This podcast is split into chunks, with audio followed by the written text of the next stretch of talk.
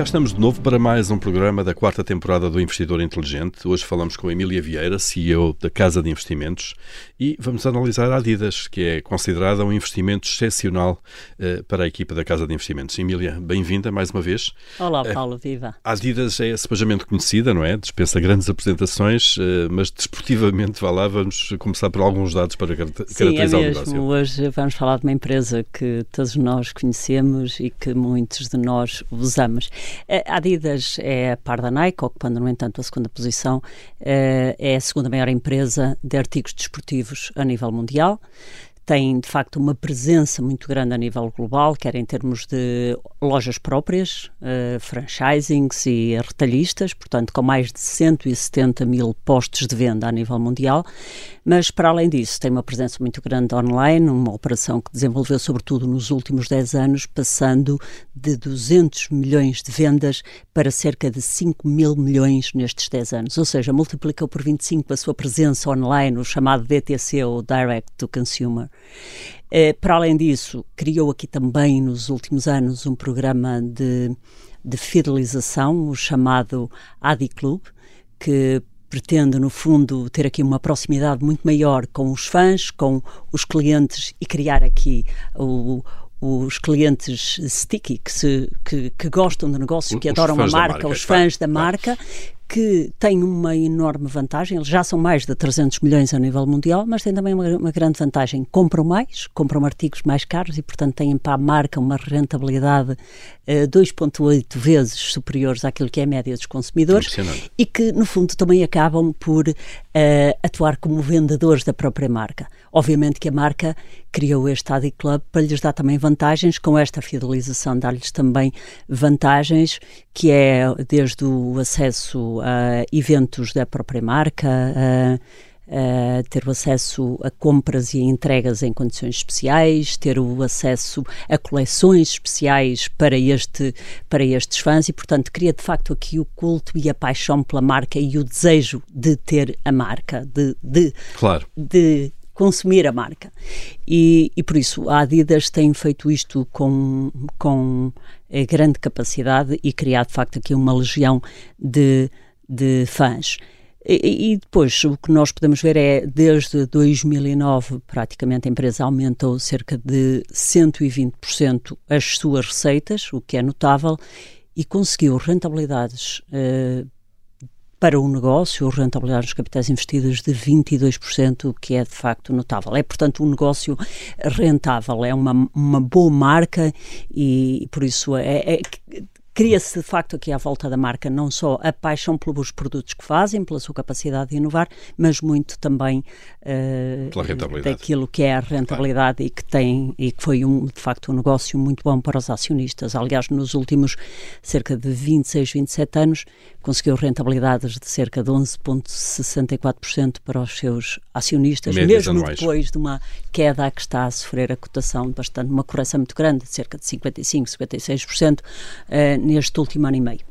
Eh, que, vantagens competitivas é que conseguem identificar na Adidas? Eh, basicamente é o efeito marca, a força da marca, a sua escala, a escala global. Na verdade, só duas grandes marcas de desporto conseguem ter esta presença a nível global e ter a presença em desportos uh, que eh, e em eventos desportivos que as marcas pequenas não têm acesso, não conseguem disputar estes, estes preços. Estamos a falar de marcas com muito mais notoriedade e que conseguem não só uh, patrocinar os Jogos Olímpicos ou um campeonato mundial de futebol. Portanto, estes grandes eventos desportivos uh, grandes são normalmente disputados atletas, entre claro. estas duas marcas, Adidas e, e, e Nike. E, e, e, por isso, para além disto, é patrocinar clubes, imagino, Manchester United, ou Real Madrid, ou Benfica, ou, uh, e, e, isto uh, faz de facto um reforço da marca e expande a marca. Portanto, uh, esta, esta, esta dimensão e notoriedade, obviamente, reverte-se em vendas e as vendas depois e a aplicação dos seus resultados vai se reverter em mais capacidade de investimento. Cria-se aqui um círculo virtuoso. Portanto, isto aumenta a sua capacidade de fazer marketing também e, e, a, e a, esta escala mundial dá-lhe uma grande capacidade para uh, investir em, em, em inovação e desenvolver produtos uh, com, com mais performance, uhum. sobretudo na, grande, na alta competição. Que é isso que as marcas procuram, que é isso que as marcas... e os atletas, obviamente. Eu diria aqui, entre a dimensão da marca, a notoriedade, a inovação e o marketing, são de facto as vantagens competitivas que a, que a marca tem e que a distinguem a par da Nike, claro. que a distinguem no, no, no mundo do desporto. E, e, que eh, avenidas de crescimento potencial, uh, que crescimento potencial é que conseguem identificar aqui para a Adidas? Obviamente, de uma forma geral, poderíamos já dizer, espera-se que ao longo da próxima da próxima década uh, tínhamos aqui um, um, aumento muito grande da classe média a nível mundial, mais 1,3 mil milhões de pessoas transitem para a classe média. Portanto, nós, uh, obviamente, temos aqui demografia muito favorável.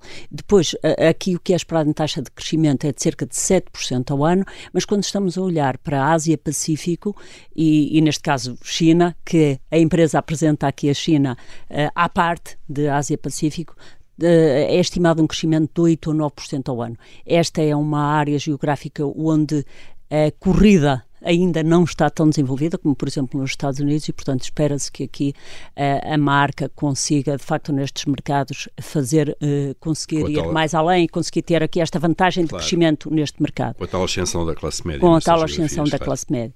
Depois também, em termos da América do Norte, que tem sido uma aposta dos últimos anos, onde a Nike claramente se destaca, uh, a Adidas tem conseguido e conseguiu no, nos últimos sete anos aumentar as receitas, triplicar as suas receitas, mas espera-se que continue, e aliás é, é uma das características também, uma das uh, prioridades também apontadas pelo novo CEO, conseguir continuar a conquistar cotas de mercado, no mercado que de facto é o maior mercado de desporto do mundo e, portanto, os Estados Unidos é relevante e a capacidade, estando ainda muito para trás neste mercado, a capacidade da Adidas conseguir conquistar aqui cota de mercado à Nike, uh, não sendo um trabalho fácil, é um trabalho que, que, que, pode dar bons resultados também para, para a Adidas. Uhum.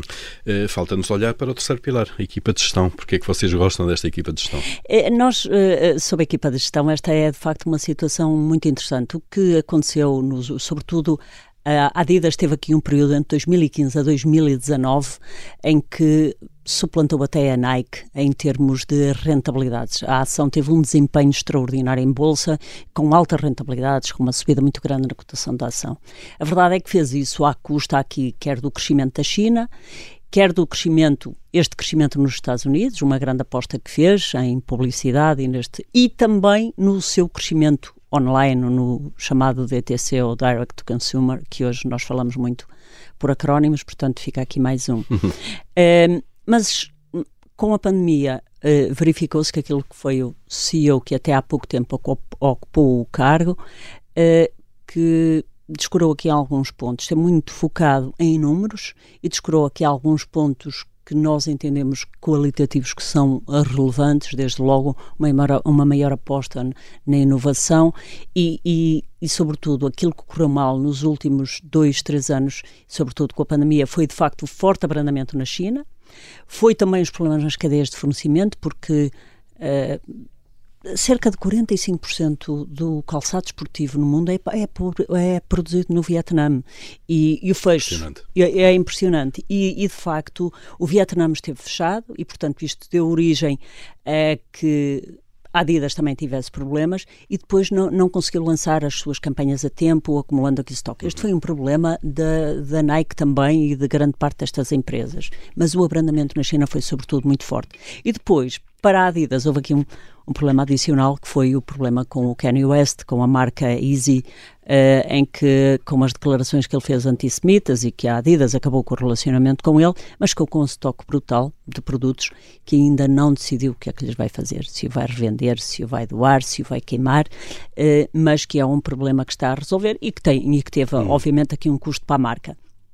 Portanto, esta nova equipa de gestão, e neste caso o novo CEO, o Bjorn Gulden, que é um dinamarquês que estava na Puma, que é, este é curioso porque a Adidas foi fundada praticamente há 100 anos, faz 100 anos no próximo ano, por dois irmãos, os irmãos Dassler, e que depois alguns se chatearam no tempo um com o outro e, e um ficou na Adidas e o outro foi abrir a Puma. A Puma Ora, agora o CEO da, da, da, Adidas veio recentemente, depois de 10 anos extraordinários na Puma e de ter conseguido nestes 10 anos não só uh, aumentar os resultados, uh, da, a, a, receitas em 12%, mas também os resultados em cerca de 16%, e portanto depois a, a, Puma agora no mapa outra vez, uhum. muito embora muito, muito aquém das, das duas principais.